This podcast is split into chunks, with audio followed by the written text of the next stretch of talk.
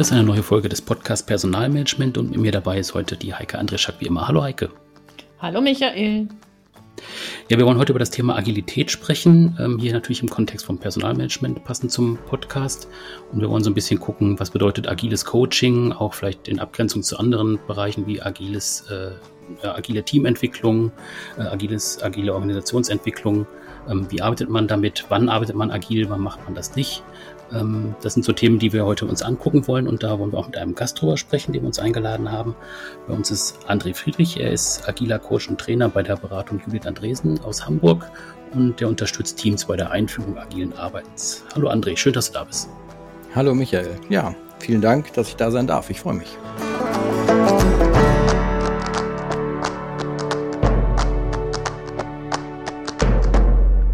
Ja, ich kann mich noch erinnern, wir haben vor drei Jahren mal auch äh, länger zusammen gesprochen, auch zu einem Interview. Und das war äh, im März 2020 in Hamburg. Und das war so die letzte Woche vor der Corona Pandemie, also bevor es tatsächlich zum Lockdown gekommen ist. Also immer, äh, wenn ich an dich denke, muss ich an Corona denken, aber das ist natürlich eine schwierige Assoziation, aber äh, das ist wirklich so prägnant gewesen und da haben wir wirklich das Thema auch schon aufgegriffen und ähm, ja, das hat mich auch seitdem immer wieder beschäftigt und als wir jetzt überlegt haben, was können so die nächsten Themen sein, die auch wichtig sind für unseren Podcast, kam mir eben das Thema nochmal in den Sinn und ja, schön, dass du dir die Zeit nimmst, dass wir nochmal drüber sprechen können und ähm, ja, bevor wir ins Thema reingehen, vielleicht sagst du einfach ein bisschen was zu deiner Person, wie du auch selbst selber zum agilen Coaching gekommen bist, was du bei der Beratung Judith Andresen machst, was die Beratung selber auch macht, ähm, dass wir da so einen kleinen Überblick haben. Ja, das mache ich sehr gerne. Äh, stimmt, ich erinnere mich auch gut noch an das Interview. Wir saßen noch in der Hotellobby. Dann durfte man einfach ja. noch in der Hotellobby sitzen und es fühlte sich schon irgendwie komisch an und zack, war es vorbei. Das stimmt. Mhm. Ähm, und seitdem sind drei spannende Jahre vergangen. Ja, mhm. also ein paar Worte zu mir. Mein Name ist André Friedrich. Ich bin Coach und Trainer, das sagst du gerade schon, in der Beratung Judith Andresen. Ähm, das mache ich seit knapp vier Jahren. Ähm, also als wir unser Interview gemacht haben, Michael, da habe ich das noch gar nicht so lange gemacht, mhm. ähm, mhm. dieses Coaching und den Trainer. Ähm, ich komme aus einem Kontext eigentlich ganz klassisch Betriebswirtschaft studiert, als Trainee in einem äh, Industrieunternehmen angefangen, ähm, dann in Führungsrollen gegangen, da durch die Hierarchien gewandert, äh, immer wieder in Führungsaufgaben gewesen, sehr klassisch gedacht und ausgebildet. Ähm, und habe in den letzten Jahren, da hat sich das so nach und nach ergeben, dass wir andere Produkte entwickelt haben und hatte dann in den letzten Jahren dort in dem, in dem Unternehmen die Chance, eine Einheit aufzubauen, die digitale Produkte entwickelt. Also wir haben so mhm. Webplattformen entwickelt, IoT-Systeme und in dem Kontext bin ich mit dem agilen Arbeiten in Kontakt gekommen, weil wir da eigentlich den Klassiker von, äh, von Arbeit gemacht haben, wie man ihm mit agilen Methoden begegnen kann. Nämlich wir haben Sachen gemacht, die zumindest in dem Unternehmen noch niemand gemacht hatte und in der Konstellation von den Produkten, die dort hergestellt wurden und ähm, den Technologien, die wir da eingesetzt haben, auch überhaupt noch niemand gemacht hat. Und ähm, und da mussten wir uns einfach Tasten dran bewegen und sind eben dadurch mit dem agilen Arbeiten in Kontakt gekommen. Da sind mir so Gedanken gekommen, wie Teams in Selbstorganisation führen, in Experimenten arbeiten, äh, iterativ, inkrementell, in kleinen Stücken mit MVPs und so weiter und so fort. Ähm, das habe ich einige Jahre gemacht. Und dann ist so ein Punkt gekommen, wo in äh, meinem Kopf und auch in den Köpfen meiner Vorgesetzten so unsere kulturellen Vorstellungen von, wie funktioniert eigentlich Führung in dem Kontext, immer weiter auseinandergegangen ist. Und ähm, am Ende endete das eben mit einer Trennung. Und ich bin da rausgegangen und habe gedacht, jetzt würde ich gerne mehr von dem verstehen, was ich da eigentlich getan habe in den letzten Jahren. ähm, und habe deshalb ähm, den Kontakt zur Beratung Judith Andresen, die kannte ich schon, aufgefrischt und habe da eine Ausbildung zum Agile Coach gemacht. Ähm, einfach um dieses ganze Thema, wie funktioniert eigentlich agile Methodik, was steckt eigentlich dahinter, ähm, warum haben manche Dinge auch nicht gut funktioniert und andere doch sehr gut funktioniert, äh, da einfach tiefer reinzugehen. Und am Ende dieser Ausbildung äh, bin ich in die Beratung ähm, eingestiegen und bin da heute, wie gesagt, seit vier Jahren als Coach und Trainer unterwegs. Mhm. Ähm, wenn wir dann auf die andere Seite gucken, eben auf das Beratungsunternehmen, was macht ihr konkret? Also wie geht ihr vor? Genau, wir sind eine kleine Hamburger Beratung und wir haben unseren Schwerpunkt im Bereich echter Zusammenarbeit. wie bekommen wir Menschen in echte Zusammenarbeit. Ähm, und das betrifft sowohl Teams als auch ganze Organisationen. Wir begleiten die in ihrer Veränderung, in die Zusammenarbeit. Und dabei ist immer wieder das Thema Arbeiten im Komplexen, also Arbeiten in schwer vorhersehbaren oder gar nicht vorhersehbaren Umwelten für uns so ein Schwerpunktthema. Deshalb haben wir immer wieder mit agilen Settings zu tun. Ja? Also wir arbeiten mhm. ähm, sehr häufig dabei, Unternehmen in eine Agilität zu, zu begleiten. Hm, allerdings muss das nicht notwendigerweise sein. Manchmal ist der Weg in Zusammenarbeit eben nicht notwendigerweise einer in ein agiles Arbeiten, sondern es können auch andere Arbeitsmethoden sein, die aber trotzdem begleitet werden von einigen Gedanken, die dann eben in der Zusammenarbeit ähm, helfen und unterstützen. So, in dem Setting, wie gesagt, Teams, Organisationen und auch Individuen, die wir coachen und begleiten dabei, zum Beispiel Führungskräfte, die rausfinden wollen, wie sie am besten ähm, ihre Organisation in der Veränderung, ähm, in die Veränderung und in der Veränderung als mhm. Führungskräfte begleiten können. Das sind auch ähm, typische Kunden von uns und Kundinnen, mhm. mit denen wir mhm. äh, zu tun haben. Jetzt hast du ja gerade schon gesagt, okay, es ist nicht zwangsläufig so, dass sowas in ähm, Agilität mündet. Ähm, aber wenn wir uns heute mal so umgucken, ist ja ähm, in Zusammenhang mit Organisationsentwicklung jedes zweite Wort irgendwie agil, agile Methode, Agilität entwickeln, ähm, dass man fast so sagt, es ist so ein bisschen verkommen zu einem Buzzword. Ähm, wie siehst du das? Ja, da bin ich schon bei. Deshalb vermeiden wir es tatsächlich ab und zu auch mal, äh, den Begriff Agilität überhaupt so in den Mund zu nehmen, weil ist genau wie du sagst, das würde ich auch so sehen, das ist manchmal einfach nur noch als Buzzword genutzt. Ähm, alles muss jetzt agil sein und agil ist die Rettung von allem. Äh, und das ist eben definitiv nicht so. Agil ist eine Vorgehensweise. Man muss erstmal so einen Hintergrund kriegen, was heißt denn das? Für mich heißt das mhm.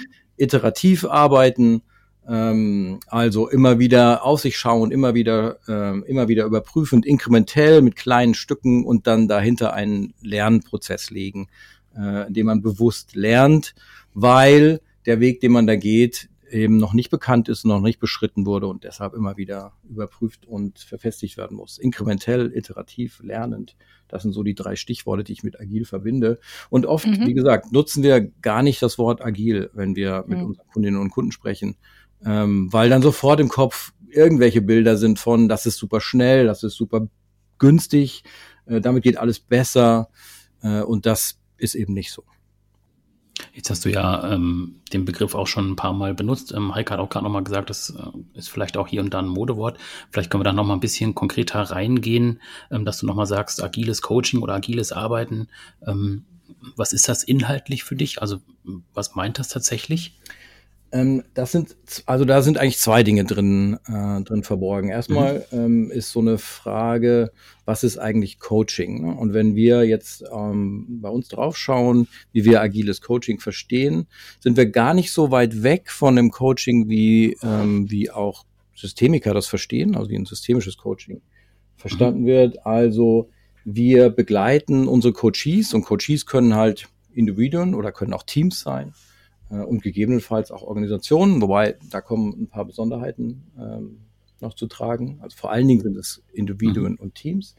Äh, wir begleiten die dabei ähm, in dem von von den Coaches formulierten Anliegen, in einem von den Coaches formulierten Anliegen äh, voranzukommen und für sich Lösungen zu erarbeiten. Und das Entscheidende ist eben, die Anliegen kommen von den Coaches und wir begleiten dabei. Ähm, die Lösung gehört aber immer den Coaches und nie den Coaches. Also das erstmal so als äh, Gedanke, was steckt eigentlich mhm. hinter dem Coaching?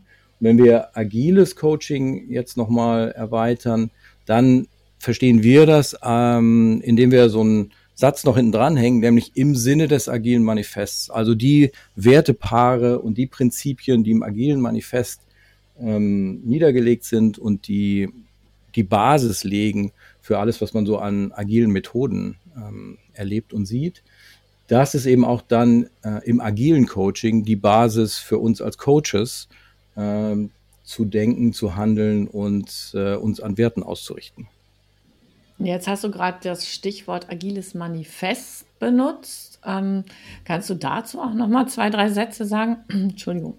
Ja, das kann ich auf jeden Fall. Ähm, das agile Manifest ist so ein ähm, ein Basiswerk. Ist ja entstanden, da bin ich gar nicht ganz sicher. Ich glaube, es ist so um die 2000er äh, irgendwo entstanden mhm. von ähm, von einigen Menschen, die sich zusammengesetzt haben und gesagt haben, irgendwie funktioniert äh, unsere Art, Software zu entwickeln. Ne? Die Basis Agile Manifest kommt eigentlich mhm. also aus der Softwareentwicklung raus. Unsere Art, Software zu entwickeln, das funktioniert irgendwie nicht mehr so super. Äh, dieses, äh, man macht vorher ein großes Pflichtenheft und Lastenheft und wenn das alles durchdacht und geschrieben ist, werfen wir das den Entwicklern auf den Tisch und dann äh, versuchen die, das umzusetzen und dann kommt hinten ja auch das raus, was vorne sich jemand gedacht hat, das funktioniert irgendwie nicht. Wir müssen da irgendwie anders rangehen. Das ist so die, das Kernproblem gewesen mhm. und, äh, und dann haben die sich hingesetzt und haben halt ein Manifest entwickelt, was aus so einem Wertesatz besteht, aus vier mhm. Kernwerten äh, und aus einigen zwölf Prinzipien, die sie noch mal hinten dran gelegt haben, die das Ganze konkretisieren. Mhm. Und um euch so ein Beispiel zu geben, so Werte sind eben zum Beispiel äh, uns ist wichtiger, funktionierende Software zu liefern als eine umfassende Dokumentation. Das ist kein, mhm. nicht mehr das, ein, das eine nur noch und das andere gar nicht, sondern das ist ein eher als. Ne? Also eher funktionierende Software mhm. als mhm. umfassende Dokumentation ist für uns so ein Thema. Oder ähm, eher Interaktion als Verhandlungs, ähm, als Vertragsverhandlungen mit Kunden. Ähm, das sind so Wertesätze, die die da formuliert haben und die für uns im Agilen einfach so, Kernelemente darstellen. Das Ganze wird dann nochmal konkretisiert, wenn man sich die Prinzipien nochmal anschaut. Da wird es in zwölf ähm, konkreten Prinzipien nochmal ja, ins, ins Fassbare, ge, ge, also ins Umsetzbare gefasst. Das könnte zum Beispiel sowas sein. Äh, unsere höchste Priorität ist es, Kunden äh, früh und kontinuierlich äh, funktionierende Software auszuliefern. Ja, so als ist ein Prinzip des agilen Manifests. Und wie gesagt, das kommt aus der Softwarewelt. Ähm, heute wird es aber nicht nur in der Softwarewelt und der IT-Welt benutzt. Es wird in ganz vielen mhm. Welten benutzt. Insofern muss man mal im Kopf so Software ersetzen durch Produkt, dann passt das auch. Ähm, mhm. Uns ist es ein Anliegen, Produkte, funktionierende Produkte zu liefern, wäre jetzt hier das Äquivalent. Jetzt hast du ja vorhin in deinem, äh, in deinem Statement vor der Frage äh, einmal auch kurz, bist du auf die Unterschiede eingegangen, Teamentwicklung, Organisationsentwicklung, äh, auch aus der agilen Perspektive. Ähm, können wir da vielleicht nochmal ein bisschen detaillierter reingucken? Also was sind da so die Unterscheidungen oder wo sind da auch besondere Merkmale, die du siehst? Genau, also gerade jetzt äh, gucken wir mal auf die, wenn ich auf die Einzelpersonen gucke, dann, äh, wie ich schon sagte, dann sind wir relativ nah an einem Coaching, wie es eben auch ein systemisches Coaching sein könnte. Wenn ich jetzt so eine Teambegleitung mir anschaue, ne, also wenn wir Teams coachend begleiten, mhm. dann ähm, sind wir natürlich sehr häufig dabei, dass die Teams, die setzen sich in aller Regel zunächst mal, äh, ähm, die haben irgendein Anliegen, was sie formulieren. Ne? Irgendwas ist, äh, ist nicht in Ordnung, entweder formulieren die Teams das selber oder es kann auch sein, dass das von außen Vorgesetzte äh, formulieren, in dem Team funktioniert was nicht. Dann muss man halt mit dem Team sich nochmal hinsetzen und gucken. Und als erstes mal versuchen, das Anliegen rauszukriegen. Ähm, und so ein Anliegen könnte eben sein, ähm, keine Ahnung, wir, wir liefern einfach nicht regelmäßig und schnell. Ja? Liefern funktioniert bei uns nicht. So ein ganz banales, mhm. äh, okay. ganz, ganz banales und ganz praktisches Anliegen. Mhm. Wir schaffen es nicht, mhm. regelmäßig und schnell zu liefern und wir wollen besser werden an der Stelle. Das könnte so ein Anliegen sein. Anderes Anliegen könnte auch sein, wir sind total zerstritten äh, und finden nicht mehr zueinander. Das könnte halt auch eins sein. Ähm, und dann schauen wir halt äh, mit denen gemeinsam drauf, ähm, wie, wie deren, ähm, äh, wie sie dieses Anliegen umsetzen können in ein, wie soll es denn sein? Ja, so eine Art Zielraum entwickeln. Und dann versuchen wir Hypothesen zu bilden, was könnte denn diesem Team jetzt möglicherweise helfen, in Richtung ihres Anliegens nach vorn zu kommen? Ja, also wenn die jetzt zum Beispiel sagen, wir schaffen es irgendwie nicht zu liefern, dann könnte man, ähm, dann schauen wir halt auch drauf, wie funktionieren denn die inneren Abstimmungsprozesse? Wie funktioniert denn die interne Kommunikation? Wie funktioniert die Kommunikation in andere Teams rein? Haben, bilden Hypothesen, was da möglicherweise ähm, ein Problem bei sein könnte. Zum Beispiel kann da sowas sein wie ähm, im Team haben Mitarbeiter oder Mitarbeiterinnen gewechselt und jetzt sind die wieder neu in eine Storming-Phase irgendwie reingekommen und sind eigentlich dabei, sich darüber auseinanderzusetzen, äh, wer denn hier gerade das Sagen hat. Und am Ende kommt halt nichts bei raus. Ähm, und dann versuchen wir Anstöße zu setzen, die, die auf unsere Hypothese einzahlen, die zum Beispiel dazu führen, dass sie besser in den Kontakt kommen, dass sie wieder Vertrauen zueinander fassen, dass sie äh, es schaffen, offen miteinander umzugehen und ähm, zum Beispiel solche Fragen wie, wer ist eigentlich für was zuständig, auf den Tisch zu bekommen, damit sie sie ähm, diskutieren können, festlegen können und dann ein Vorgehen entwickeln können und sagen, wie gehen wir denn damit um?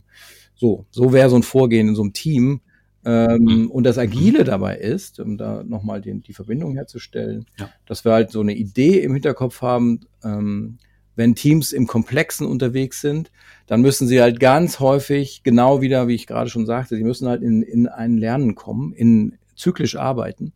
Äh, und dann haben wir eben auch im Hinterkopf, okay, äh, könnte diesem Team helfen, ähm, zum Beispiel Lernzyklen aufzusetzen, regelmäßig äh, gemeinsam drauf zu schauen, sich kleinere Aufgaben zu setzen, also wieder in grundsätzlich agilen Gedanken voranzugehen. Da kommt dann immer so diese Verbindung her.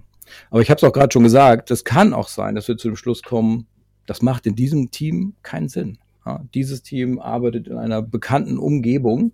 Alle Aufgaben sind klar, alle Aufgaben sind planbar. Das Wissen darüber, wie was zu machen ist, ist da die haben andere Problemstellungen, ähm, die dann eben auch anders angegeben, angegangen werden müssen.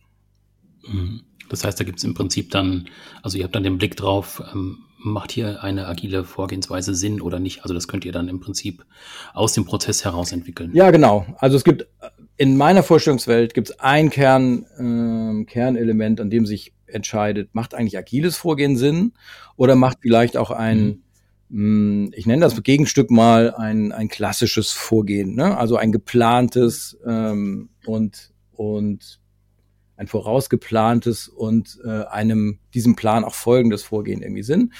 Ähm, und der, dieser wesentliche Entscheidungspunkt ist, was haben die eigentlich für eine Problemstellung? Ne? Also haben die, haben die ein Problem, ich bezeichne das als komplex, also, äh, und das, damit meine ich, ein Ziel ist nicht so haarscharf definierbar. Die wissen zwar irgendwie so in die Richtung, aber die können nicht hundertprozentig sagen, wie das am Ende mal aussehen wird. Und den Weg kennen sie halt auch nicht so super genau. Ähm, oder ist es eher ein kompliziertes Problem? Da ist es dann so, der Weg ist total klar. Also es gibt Menschen, die wissen genau, wie Schritte zu gehen sind und das Ziel am Ende ist auch total klar. Da braucht es da vielleicht manchmal sehr großes Spezialwissen zu, aber wenn das Wissen da ist, dann kann man das einfach planen. Ja? Und der Plan funktioniert auch. Und wenn der, wenn man in so einer Welt mhm. unterwegs ist, dann macht es keinen Sinn, in Experimenten zu arbeiten, offensichtlich. Ne? Wenn ich was planen kann und das funktioniert, mhm. dann mache ich das auch und probiere nicht irgendwo rum. Ein Rad brauche ich nicht durch Experimente zu erfinden. Das mhm. wurde schon erfunden. Ne? Mhm. Hättest du eventuell Beispiele für das eine oder das andere? Ähm, ja, also für Komplexe fällt es mir tatsächlich leichter. ja, kein, kein Problem. Ein, äh, ein Beispiel zu nennen. Ähm, weil ganz viele Fragestellungen, mit denen wir uns heute auseinandersetzen, sind komplex. Also, ähm, aber, aber so ein Klassiker, der auch, glaube ich, gut nachvollziehbar ist, ist so ein Entwicklungsteam. Ja, ein Entwicklungsteam, äh, das sei es ähm, zum Beispiel eine Software entwickelt oder überhaupt ein, eine neue Art von Produkt entwickelt, die es noch nicht gibt ja, ähm, die hm. Innovationen entwickelt. Ja. Ähm, welches, also welche Innovation das ist, das haben sie so als Grundidee schon irgendwie klar. Aber wie das Ding jetzt aussehen soll, keine Ahnung, hat, haben die noch nicht gemacht, hat kein anderer gemacht. Äh, typisches komplexes Problem. Ja? Wir kennen die Lösung noch nicht. Wir müssen irgendwie mhm. rausfinden, wie das denn jetzt am besten funktioniert. Ähm, ähm, was könnte ein konkretes Beispiel sein? Äh, eine Firma möchte halt äh, in ein, möchte ihr, ihr Produktportfolio erweitern und irgendwie so ein angeschlossenes, so ein, so ein Stück Portfolio, was so am Rand dazukommt, neu ins Portfolio aufnehmen.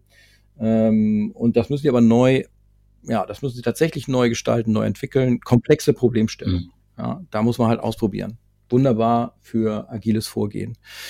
Mm, und das Gegenstück könnte zum Beispiel ein hochregulierter Bereich sein oder sowas wie ähm, und jetzt hoffe ich, dass ich niemandem auf die Füße trete, aber sowas wie ähm, eine Buchhaltung zum Beispiel, wo sehr viele Prozesse klar festgelegt sind äh, und klar definiert ist, was wann zu tun ist. Ähm, da würde es in meiner Welt wenig Sinn machen, mich sich durch Experimente ranzutasten, wie man das denn wohl am schlausten macht, Gelder von mhm. links nach rechts zu schieben oder zu verbuchen oder äh, irgendwo in der Bilanz darzustellen, sondern da sollte man schon den bekannten Regeln folgen. Ja? Das wäre für mich ein, ein mhm. Feld, wo ich halt denke, da kann man wunderbar im, im, mit Plänen arbeiten. Wie gesagt, die sind manchmal komplex, da braucht man echt Expertinnen und Experten. Äh, aber wenn man die hat, dann sollte man dem auch folgen. Mhm. Ähm, es kann ja auch in einer in einer ziemlich durchstrukturierten Welt, und jetzt bleiben wir bei dem Beispiel Buchhaltung und wie gesagt, hoffen wir, dass wir jetzt nicht irgendwelchen Menschen auf die Füße treten, ähm, kann es ja trotzdem sein, dass da äh, in ihrer Zusammenarbeit, dass die für sich ganz neue Wege finden müssen. Ja? Außerhalb dieser ganzen Regularien und so, die schon ge gesetzt sind, mhm. müssen sie auf neue Formen der Zusammenarbeit zum Beispiel kommen oder kriegen ein äh, kriegen ein neues Tool an die Hand, von dem keiner so richtig weiß, wie man das am besten mhm. umsetzen kann. Dann könnte es sein, dass für dieses Projekt, diese Aufgabenstellung sehr wohl agile Methodiken mhm. auch in der Buchhaltung Sinn machen. Total. Ja. Mhm.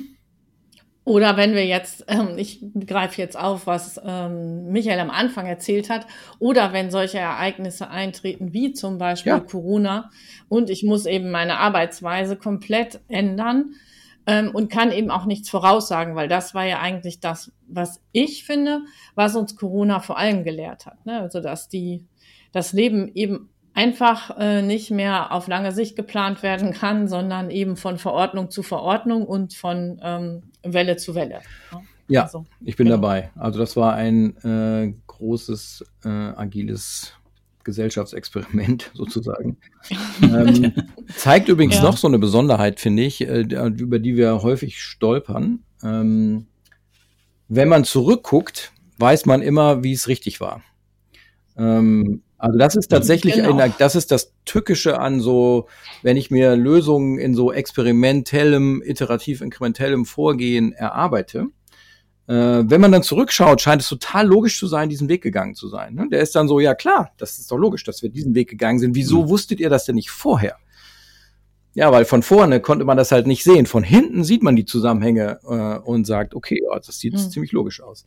Und das ist das Tückische, ne? Also wenn man im agilen Arbeiten zurückguckt, dann gibt's da immer so ein, ja, wieso habt ihr das denn nicht gleich gewusst? Wieso musst ihr denn da so lange rumexperimentieren? Mhm. Und ich glaube, das kann man auch auf Corona übertragen. Da gibt's ja jetzt heute auch häufig ein, ja, wieso habt ihr das nicht anders gemacht? Ja, ähm, mhm. ja weil wie gesagt, als man davor stand vor dem Problem, konnte man das noch nicht sehen. Jetzt, wo wir es hinter uns haben, jetzt sieht man, wie es gelöst wird. Mhm. Das ist eins der ja. Probleme, mit denen sich agile Teams immer wieder auseinandersetzen müssen. Mhm. Ähm, weil dann eben so Fragen kommen, wieso hat denn das so lange gedauert? Wieso musste der denn so viele Sachen ausprobieren? Wieso hat denn das so viel Geld gekostet? Ja, weil es mussten halt Dinge ausprobiert werden, die noch keiner kannte. Jetzt hattest du diese Teamperspektive aufgemacht und wenn wir jetzt nochmal einen Schritt weitergehen zum Thema Organisationsentwicklung, ähm, da gehst du dann wahrscheinlich nochmal einen Schritt weiter zurück und blickst dann eben auf die, ja, auf die Gesamtkonstellation. Ist das so, ist das so die Perspektive? Ja, jetzt wird es tatsächlich spannend. Jetzt wird es allerdings auch, jetzt wird allerdings mhm. auch ein bisschen abstrakt. Ähm, also Teams und Individuen sind normalerweise immer mit einem spezifischen Anliegen unterwegs, wenn sie coachen begleitet werden wollen. Wie gesagt, es kann die Situation geben, mhm. dass Vorgesetzte sagen, äh, da müsste mal was sein. Auch dann bestehen wir drauf, dass, äh, dass wir da nicht in einem Dreieck hingehen und sagen, dein Vorgesetzter hat gesagt oder dein nee, Vorgesetzter hat gesagt und deshalb machen wir das jetzt, sondern wir suchen dann immer eine Drei einen Dreieckskontakt, in dem wir sagen, so, jetzt findet ihr gemeinsam euer Anliegen raus, was ihr eigentlich erreichen wollt mit diesem Coaching. Das äh, würde ich in der Organisationsentwicklung so nicht sehen. Ne? Also ähm, mhm. in meiner Vorstellungswelt macht es keinen Sinn, eine komplette Organisation zu fragen, was ihr Anliegen denn wohl ist, ähm, sondern gerade am Anfang einer Organisationsentwicklung ist die wesentlich weniger coachend als viel mehr, ähm, da braucht es viel mehr Beratung und Steuerung. Äh, und da braucht es auch viel mehr äh, Gedanken, die, die von irgendeiner Stelle losgeschoben werden. Das können hierarchische Stellen sein, das können aber auch irgendwelche ähm, ähm, innovativen Nester sozusagen in der Organisation sein, die entsprechend mhm. ähm, auch geschützt durch die Hierarchien geschützt werden. Da können solche Gedanken äh, herkommen, aber es braucht immer eine Stelle, wo so eine klare Idee ist von, da will ich lang. Ähm, und das ist so ein bisschen für mich der Unterschied zur Begleitung von Teams. Bei Teams fragen, da, da hat das Team ein Anliegen. Bei Organisationen hat ein mhm. Teil der Organisation, wie gesagt, könnte Hierarchien sein, könnte einfach Management sein, könnte äh, ein Bereich sein, der dafür verantwortlich ist, äh, hat eine Idee davon und geht erstmal voran und sagt, und da wollen wir lang. Äh, und das auch als Ansage sozusagen. Und erst im weiteren Prozess entwickelt sich dann so ein, okay, und wie kriegen wir jetzt die Organisation ins Lernen? Ähm, welche Anstöße braucht es jetzt, dass die Organisation so nach und nach versteht, wie funktioniert denn eigentlich dieses inkrementelle Arbeiten, wie funktioniert regelmäßiges Lernen. Und das passiert nicht im Big Bang. Es gibt keinen großen Peng und die ganze Organisation mhm. macht das, sondern da gibt es einen Prozess und der ist äh, in meiner Vorstellungswelt deutlich stärker auch wie gesagt, gerade am Anfang deutlich stärker gesteuert, äh, als das bei einer Teamentwicklung zum Beispiel ist. Ja, wenn wir jetzt nochmal ähm, wieder in die Organisation reingehen, nochmal gucken ähm, zu den einzelnen Teams oder Personen, ähm, kannst du da so ein bisschen was aus der Praxis erzählen, was sich auch verändert jetzt für die einzelnen Rollen in einem Team oder in einer Organisation eben durch, äh, ja, durch agiles Denken oder agiles Arbeiten? Ähm, wenn es zu so einer agilen Organisationsentwicklung sozusagen kommt. Mhm, zum Beispiel. Ähm, ja, also ich, ich male jetzt mal so ein paar Schubladen auf. Ne? Also mhm, das ist natürlich, ja. ich glaube, wir können uns alle vorstellen, dass das in jeder Organisation dann wieder unterschiedlich stark ausgeprägt ist. Mhm.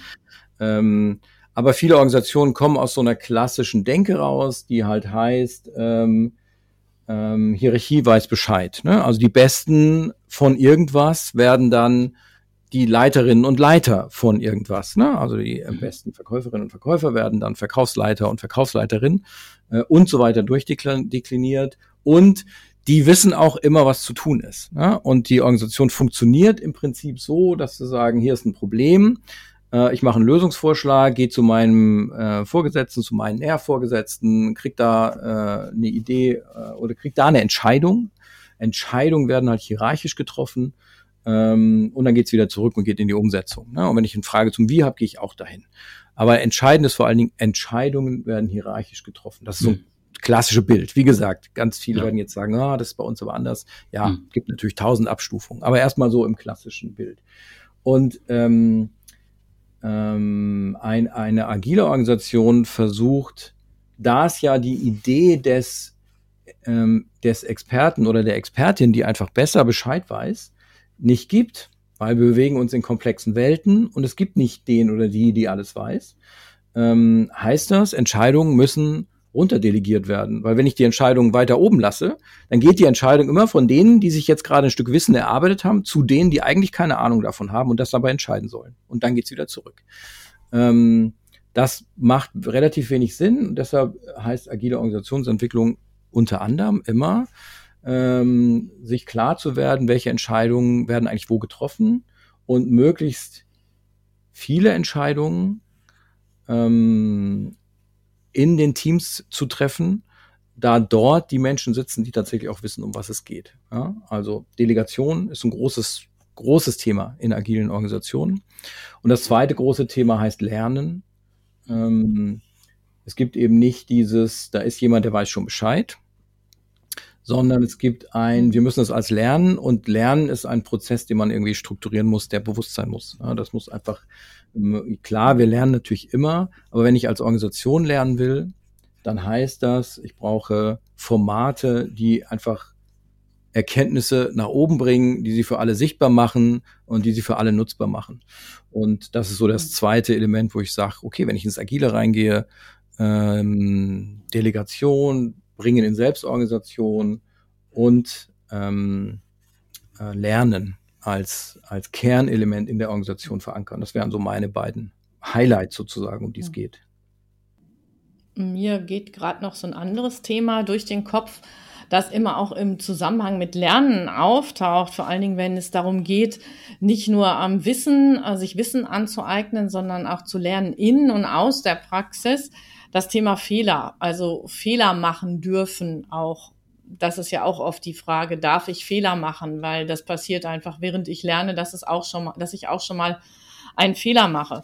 Äh, wie begegnet euch das in euren Projekten oder in den Organisationen und wie ist so eure Haltung dazu oder im Speziellen jetzt deine Haltung dazu zum Thema Fehler, Fehlerkultur im Zusammenhang mit agilem Arbeiten? Ja, ich bin total bei dir. Ähm, uns begegnet es häufig, äh, wir, uns begegnet immer noch häufig Organisationen, wo keine Fehler gemacht werden. ähm, bei uns werden keine Fehler gemacht. Ähm, und wenn sie gemacht werden, wird möglichst vermieden, darüber zu sprechen. Äh, da gibt es so verschiedene mhm. Varianten drüber, nicht drüber zu sprechen. Ne? Also das kann man totschweigen. Ähm, ähm, eine andere Variante ist, äh, das kann man auch irgendwie ähm, weglachen. Ja? Also bei uns ist alles Friede vor der Eierkuchen, wir haben auch gar keine Probleme, geht alles, nie geht was schief. Ich übertreibe das jetzt bewusst ein bisschen, ne? Mhm. aber so mhm. diese Art von Organisation, dem begegnen wir gar nicht so selten. Und ähm, und das geht schon damit los, dass ich sagen würde, eigentlich geht es drum, geht es nicht um eine Fehlerkultur, weil Fehler heißt ja immer, irgendjemand hat was falsch gemacht. Und mhm. falsch machen heißt ja dann auch, Fehler sollte man vermeiden. Ähm, und selbst wenn man jetzt den, den Satz irgendwo an die Wand malt, ähm, wir begrüßen Fehler oder wir lernen aus unseren Fehlern, äh, dann heißt es mhm. irgendwie immer noch, äh, beim Fehler hat irgendjemand was falsch gemacht. Und deshalb würde ich auch lieber von der Lernkultur sprechen als von der Fehlerkultur. Mhm. Ähm, und Lernkultur in dem Sinne von, wir probieren Dinge aus und hinterher schauen wir drauf, was mhm. wir jetzt gelernt haben. Und manchmal haben wir gelernt, dass es mhm. das A nicht funktioniert. Dann versuchen wir jetzt mal B. Vielleicht mhm. funktioniert ja B. Ähm, und deshalb würde ich schon den Begriff vermeiden wollen. Ne? Es begegnet uns häufig und, mhm. äh, und es ist mhm. wenig hilfreich, mh, äh, da nicht drüber zu sprechen, das nicht zu adressieren und es nicht zu öffnen. Und ein Versuch, es zu öffnen, ist mhm. Fehler als Wort streichen, Lernen als Wort setzen. Mhm. Ja. Wobei ich, wenn ich jetzt noch mal so gucke, schon finde, dass es noch eine Stufe weiter als das, was man ja jetzt auch schon eher als vorzeigbar oder als immer herausgehobene Variante im Umgang mit Fehlern, ich benutze das Wort jetzt noch mal, findet, nämlich zu sagen, es gibt sowas wie den Fehler des Monats oder es gibt Beispiele, wo Menschen erzählen, welchen Fehler sie gemacht haben und ähm, was sie daraus gelernt haben oder wie es die Organisation weitergebracht hat. Aber wenn ich dann das so sehe in der Reihe mit, ähm, es gibt gar keine Fehler oder jeder versucht seine Fehler irgendwo in der Schublade zu verstecken, ist, finde ich, das noch einen Schritt weiter zu sagen, ähm, ich vermeide eben auch das Wort und habe dadurch ähm, auch ein ganz anderes Mindset, also weil ähm, Wörter ja eben auch äh, unser, unser Denken über irgendwas ja, prägen. Also ähm, mich hättest du auf deiner Seite, wenn du das. Äh, Sehr gut. ähm, und meine Kolleginnen und Kollegen auch. Ähm, Glaube ich unbedingt. Ja, und es gibt ja auch, es gibt ja auch so Formate, so Fuck-Up-Sessions oder sowas. Mhm. Ne? Ja. Ja. mal die großen genau. Kinder gefeiert. mm, wir erleben halt häufig, dass die nur dann gefeiert werden, wenn auch eine großartige Lösung dann irgendwie entstanden ist. Ne? Also äh, so, mhm. wir hatten, wir haben da echt, wir haben da irgendwie das voll versemmelt, aber dann haben wir es gerettet. Ähm, mhm. Und da entsteht dann wieder so ein Heldenmoment, ne? Äh, mhm. und genau. eigentlich braucht es den aber auch gar nicht, sondern es braucht eigentlich ein, ähm, mhm. wir haben hier was gelernt, ja, und wir haben hier gelernt, unsere Lösungsidee hat nicht funktioniert. Also Achtung, wenn mhm. ihr das nächste Mal unterwegs seid, die Idee ist nicht so, die hat nicht so gut funktioniert, äh, probiert mal eine andere Idee aus. Und, ähm, und das ist ja eigentlich super wertvoll. Ja? Also für alle anderen, die folgen und die das mitkriegen, wenn man sowas transparent äh, behandeln kann in der Organisation, ist das ein, ein riesiger Wert. Ja? Ähm, und wir, wir kennen ein paar Organisationen, da gelingt das. Hm. Ähm, und die entscheidende, meiner Meinung nach, die entscheidende Rolle dabei haben sehr häufig die Führungskräfte, die da einfach eine massive Vorbildfunktion haben an der Stelle. Mhm. Auf jeden äh, Fall. Und, ja. ähm, und wir erleben aber eben auch häufig die Organisationen, wo das eben nicht so gut gelingt. Ja, definitiv. Also voll spannendes Thema, absolut. Ja, kommen wir nochmal wieder zurück auf Agilität, aber richtig weg, aber richtig weg waren wir, waren wir ja gar, waren wir ja gar nicht. Michael, ich greife dann jetzt mal vor, weil was mir so durch den Kopf geht, ist auch, wie hat sich eigentlich so das, ähm, das Draufgucken oder die Akzeptanz der in den Organisationen zum Thema Agilität und agiles Arbeiten, agile Methoden ähm, verändert und hat, jetzt kommen wir auch wieder zurück zum Einstieg, hat Corona vielleicht auch geholfen oder eher geschadet? Keine Ahnung. In der Akzeptanz von agilem Arbeiten? Mhm, zum Beispiel, mhm. ja.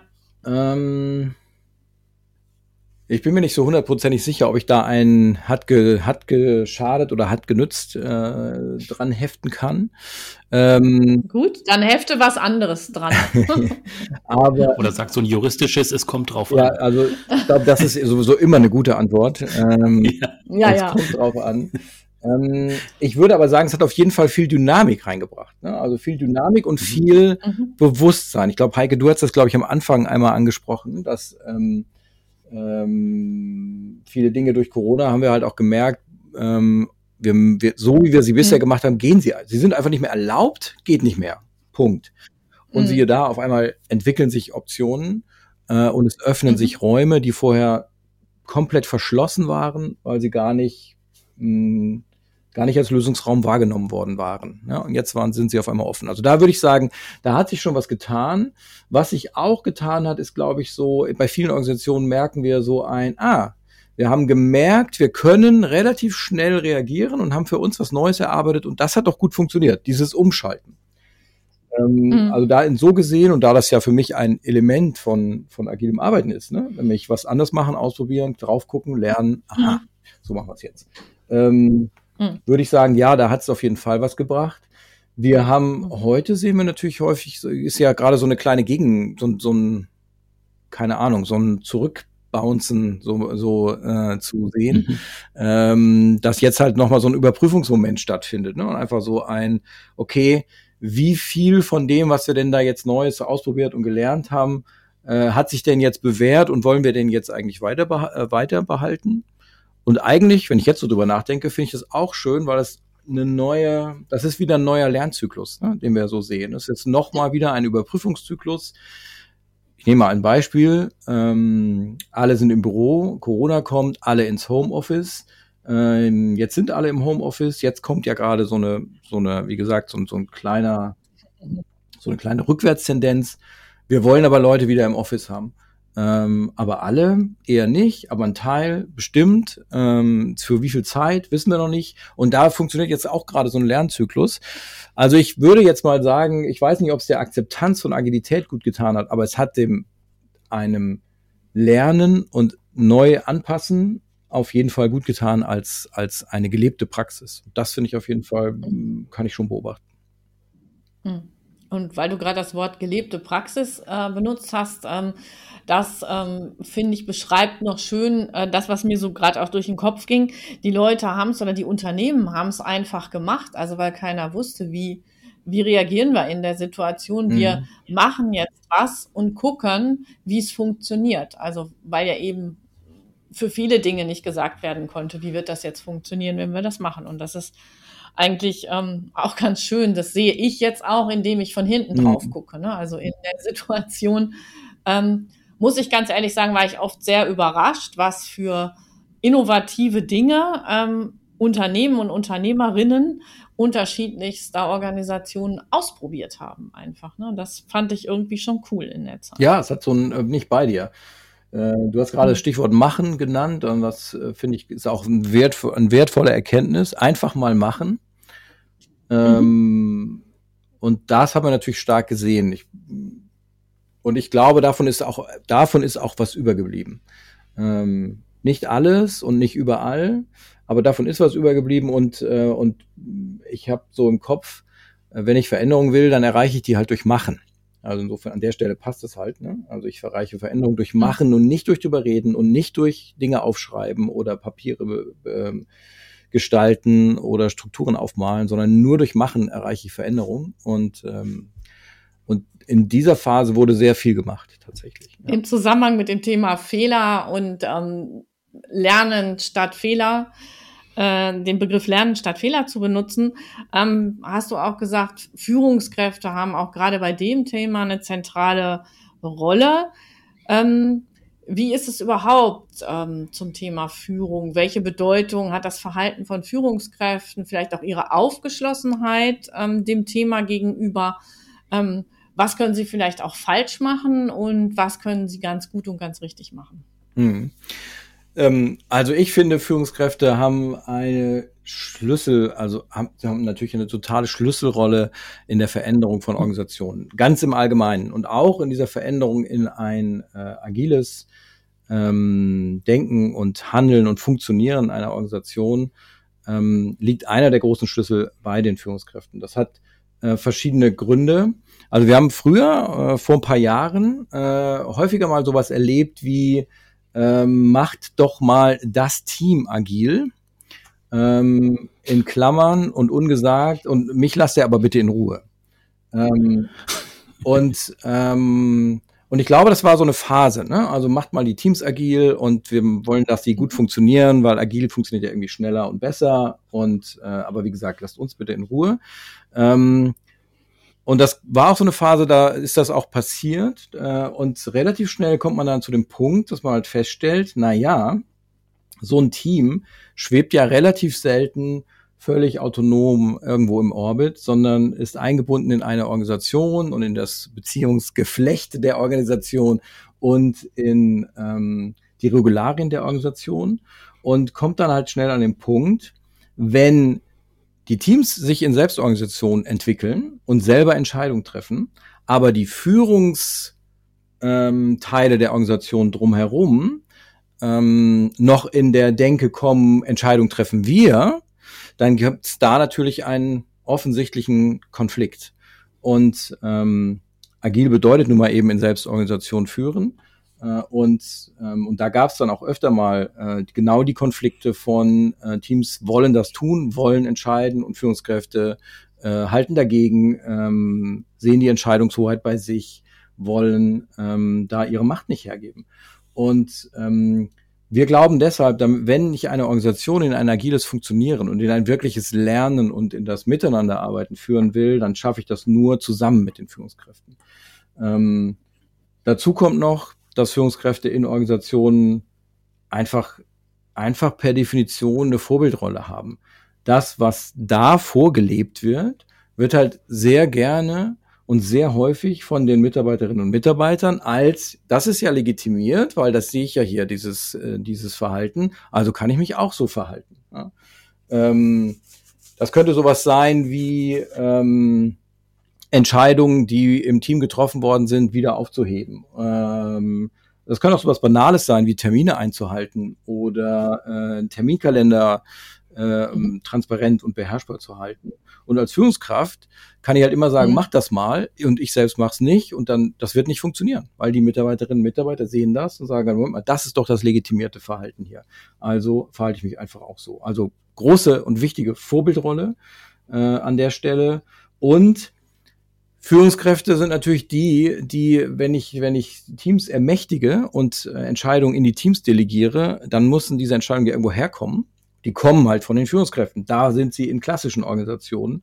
Das heißt, da gibt es viel abzugeben. Und da gibt es hm. tatsächlich auch für viele Menschen erstmal einiges zu verlieren äh, oder sich neu zu erfinden. Also ich kann das immer super gut verstehen, wenn ähm, ein Top-Management sagt, wir, wir gehen jetzt hier auf agil und dann die mittlere Führungsebene nicht so super begeistert mitzieht, weil das sind die, ähm, die im Zweifelsfall was zu verlieren haben, ja, die nämlich ähm, sich neu erfinden müssen und überlegen müssen, okay, bisher wurde ich dadurch definiert, dass ich hier die ganzen operativen Entscheidungen getroffen habe. Wie, was mache ich denn eigentlich morgen?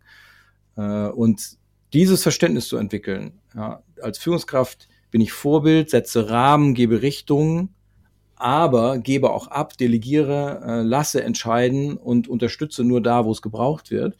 Dieser Weg dahin, das ist halt, das ist halt ein, ein anspruchsvoller Weg. Und ähm, der wird häufig, häufiger mal, mal gerne ausgelassen. Und ähm, deshalb macht es total Sinn, äh, dieses ganze, diese ganze Ebene Führung, Führungskräfte, ähm, Hierarchien sich genau anzuschauen und auch zu begleiten und nicht allein zu lassen. Ähm, ein weiterer Punkt, den wir, weil, weil, ein weiterer Punkt, den wir öfter mal erleben, ist, dass Führungskräften gegenüber so eine Haltung besteht von, naja, ihr seid ja Führungskräfte, ihr wisst doch, wie es geht. Also von deren Vorgesetzten wieder gedacht. Ne? Ähm, mhm. ihr müsst es doch schon wissen, wie es geht. Mhm. Also macht doch jetzt mal einfach. Und, ähm, und wie gesagt, da steckt super viel drin. Und wenn die nicht mitgenommen werden, dann wird so eine Organisationsveränderung äh, scheitern, weil, weil da einfach auch zu viele Hebel in den Händen liegen, ähm, die im Zweifelsfall, wenn man sie gegen die Veränderung benutzt, äh, die Veränderung auch zum Stillstand bringen werden. Ja. Mhm. Und dieses ähm, Szenario, was du gerade beschrieben hast, mit im Sinne von machen Sie mal mein Team agil, äh, das zahlt auch so ein bisschen darauf ein, was Heike am Anfang gesagt hat mit dem Thema, äh, also es ist gerade modern, irgendwie agil zu arbeiten. Also machen wir das mal so. Ähm, jetzt in Verbindung zu dem, was du vorhin gesagt hast, ähm, hattest du dann in der Praxis auch den Fall, wo du gesagt hast, äh, das macht in dem Fall keinen Sinn, dass sie agil arbeiten, äh, dass der Kunde dann enttäuscht war, weil er gesagt hat, ich möchte das doch gerne haben? Dass der, also unser Kunde. Ähm Mhm. Ja, also das natürlich schon, äh, Kunden, weil am Anfang sehe ich als Organisation oder zum Beispiel auch als Vorgesetzte, ich sehe halt erstmal nur das Problem. Ja, und das Problem ist, da kommt mhm. eben kein Output raus oder die streiten sich die ganze Zeit oder keiner versteht, was ich sage äh, oder keine Ahnung. Mhm. Also das ist das Problem. Ähm, und die wenigsten kommen erstmal ganz abstrakt nur mit dem Problem, sondern die haben irgendwie im Kopf so ein, da müssen wir doch jetzt hin, das löst das Problem. Und unser Job ist es am Anfang, mhm. erstmal das Problem dabei rauszuarbeiten und sagen, was ist denn eigentlich dein Problem? Äh, hinter dem, was du uns jetzt mhm. gerade sagst. Ne? Also hinter dem, mach die mal agil, steckt irgendwas hinter und wir versuchen das dann echt rauszuarbeiten. Ähm, und dann auf Basis dessen, was wir da sehen, dann eben zu sagen, okay, für euch könnte äh, Vorgehen A, agil oder auch B, kompliziert. Ähm, vielleicht das passende sein, aber für dein Anliegen haben wir jetzt folgende Ideen und könnten jetzt folgende Impulse und Anstöße setzen. Ähm, und ich kann ja auch in einem Team, was sehr kompliziert arbeitet, also sehr planmäßig arbeitet, kann ich wunderbar äh, Konflikte haben und die fetzen sich äh, täglich. Äh, und deshalb muss ich, hilft, ist mhm. agil, aber keine Antwort auf die Problemstellung. Ja. Mhm. Und das gilt für uns rauszufinden. Ja, also ich denke, jetzt haben wir das ähm, Bild relativ gut umrissen. Ähm, natürlich sind wir noch so ein bisschen an der Oberfläche geblieben. Ähm, wenn man so ein bisschen tiefer einsteigen möchte, ähm, dann macht ihr auch noch mal ein eigenes Angebot, ähm, weil du hast ja auch einen eigenen Podcast. Ja, genau. Wir haben vor ein paar ähm, Monate ist jetzt auch schon her. Vor ein paar Monaten sind wir gestartet mit einem Podcast, äh, der heißt Führungsperspektiven. Und der betrachtet genau vertiefend äh, viele Thematiken rund um das Thema Führung im komplexen äh, Schwierigkeiten, Herausforderungen von Führungskräften. Wir haben auch immer mal wieder, so wie ihr auch, wir haben immer wieder mal Gäste dabei, die aus ihrer Praxis erzählen äh, und ein bisschen ähm, teilhaben lassen an, mhm. an deren Erleben von Führung. Und manchmal behandeln wir auch mh, hm, eher so theoretische Führungs, äh, des Führungsthematiken, die wir dann mal versuchen zu beleuchten. Also wir schauen uns vieles an rund um Führung. Mhm. Und wir freuen uns natürlich über jeden und jede, die mal mhm. vorbei hört in unserem Podcast Führungsperspektiven. Ihr findet den überall da, wo ihr Podcasts findet. Ähm, zum Beispiel hier, wo ihr diesen gehört habt oder eben auch auf den anderen großen Plattformen. Mhm. Ja. Genau, wir packen den Link auch nochmal in die Shownotes, wer dann nochmal reinhören möchte. Einfach dann nochmal in den Begleittext reingucken. Und ja, genau, ansonsten äh, danke, dass du dir Zeit genommen hast, André. War sehr spannend. Ähm, schön, dass du da warst. Und, ähm, sehr gerne. Genau. Und, fand, ich, äh, fand ich auch spannend. Und ich habe so fast den Eindruck, wir, wir, man kommt ja dann immer so ins Reden. So langsam werden wir warm. Wir könnten noch eine halbe Stunde dranhängen wahrscheinlich. ja, das stimmt. Wäre eine Perspektive für Teil 2 irgendwann mal. Wenn ihr Lust habt, äh, ich bin gern dabei. Ja, super. Ja, super. Ich sage auch danke und bis zum zweiten Teil. Genau. Bis dann. Vielen Dank an euch beide. Okay, tschüss. Tschüss.